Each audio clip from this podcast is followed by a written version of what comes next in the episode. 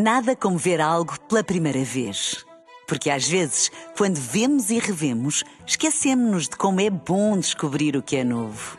Agora imagine que viu o mundo sempre como se fosse a primeira vez. Zais.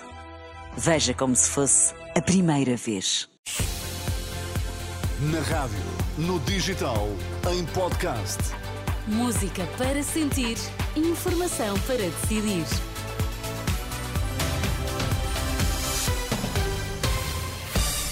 Notícias na Renascença, para já os títulos em destaque.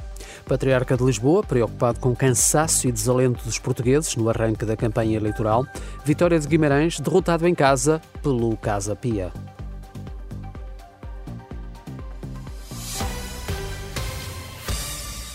Muito boa noite. A abrir a indicação de que o Presidente da República promulgou a Lei da Nacionalidade. A decisão de Marcelo Rebelo de Sousa surge depois do Tribunal ter considerado constitucional a alteração às regras de atribuição da nacionalidade a judeus sefarditas. O Presidente tinha submetido ao Tribunal Constitucional o decreto do Parlamento que altera as regras de atribuição da nacionalidade a descendentes de judeus sefarditas, considerando que pode agravar a situação de reféns em Gaza que têm pendentes pedidos de concessão de nacionalidade portuguesa.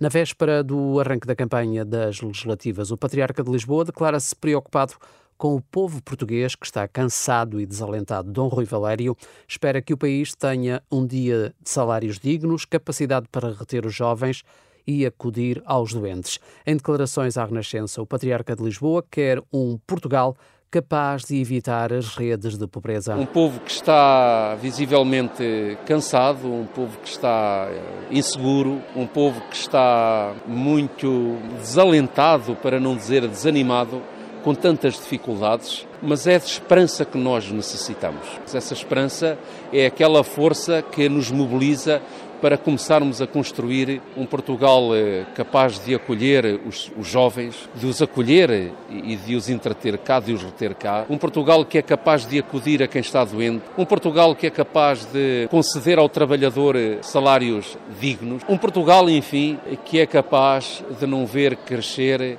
essas redes e esses sacos de pobreza como temos vindo a assistir. Dom Rivalério, patriarca de Lisboa, em declarações a Ana Catarina André. O secretário-geral do PS acusou esta noite a Aliança Democrática de prever um rombo nas contas públicas de 23,5 mil milhões de euros em quatro anos, o equivalente a um segundo PRR. Pedro Nuno Santos deixou o aviso de que depois desse programa se seguiria austeridade. Num discurso num comício em Viseu, Pedro Nuno Santos defendeu que as próximas eleições, de 10 de março, vão ser uma escolha entre um governo estável e responsável ou um governo que apresenta ao país uma aventura fiscal e uma irresponsabilidade orçamental. Por sua vez, Luís Montenegro responsabiliza Pedro Nuno Santos por indemnização de 16 milhões de euros no CTT. Num comício em o presidente da autarquia encontrou semelhanças entre Pedro Nuno Santos e André Ventura. A reportagem é da jornalista Manuela Pires. A caravana socialista fez um desvio até Lamego, não chegou a cruzar-se com Luís Montenegro, mas no Teatro Municipal o discurso teve muitas críticas para Pedro Nuno Santos. Primeiro a TAP, depois o aeroporto, agora o CTT. Os contribuintes portugueses pagaram uma indemnização de 16 milhões de euros porque o Dr. Pedro Nuno Santos, enquanto Ministro das Infraestruturas, decidiu unilateralmente prorrogar o contrato de concessão do Serviço Público Postal. E a empresa colocou o Estado em tribunal. E esta indemnização foi fixada por unanimidade, ou seja, até o próprio árbitro do governo acabou por aceder ao pagamento de 16 milhões de euros dos impostos dos contribuintes para cobrir a incompetência do atual secretário-geral do Partido Socialista. Críticas ao líder do PS, que foram deixadas também no comício por Francisco Lopes, autarca de Lamego, que acrescenta André Ventura e coloca os dois no mesmo saco. Dois populistas ficam dois demagogos ficam dois políticos trauliteiros que falam muito alto, mas que são instáveis e que não são confiáveis. A opinião de Francisco Lopes, presidente da Câmara de Lamego, a caravana da AD ainda há de voltar na campanha ao distrito de Viseu. O comício da AD em Lamego. Entretanto, na Madeira, Miguel Albuquerque disse que faz o que entender e que não precisa do apoio de Luís Montenegro. O presidente missionário do governo da Madeira, Miguel Albuquerque, que manifestou a intenção de se recandidatar à liderança do PSD regional, afirmou que não precisa do apoio de Lisboa para nada, pois o que precisa é do apoio do povo madeirense.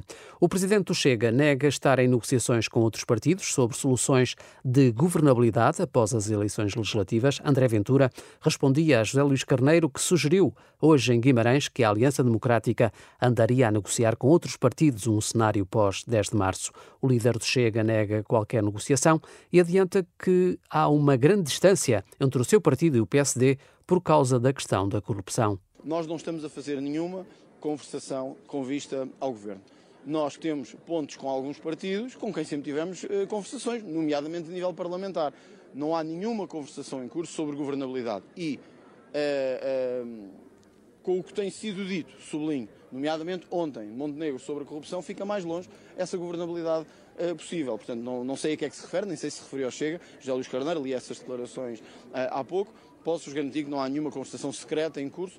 André Ventura. No futebol, o Vitória de Guimarães perdeu esta noite em casa frente ao Casa Pia por 2 a 0. Da jornada 23 são também o resultado final a vitória do Moreirense em Faro por 1 a 0 e o empate na Amadora do, entre o Estrela e o Desportivo de Chaves. Nada como ver algo pela primeira vez. Porque às vezes, quando vemos e revemos, esquecemos-nos de como é bom descobrir o que é novo. Agora imagine que viu o mundo sempre como se fosse a primeira vez. Zais. Veja como se fosse a primeira vez.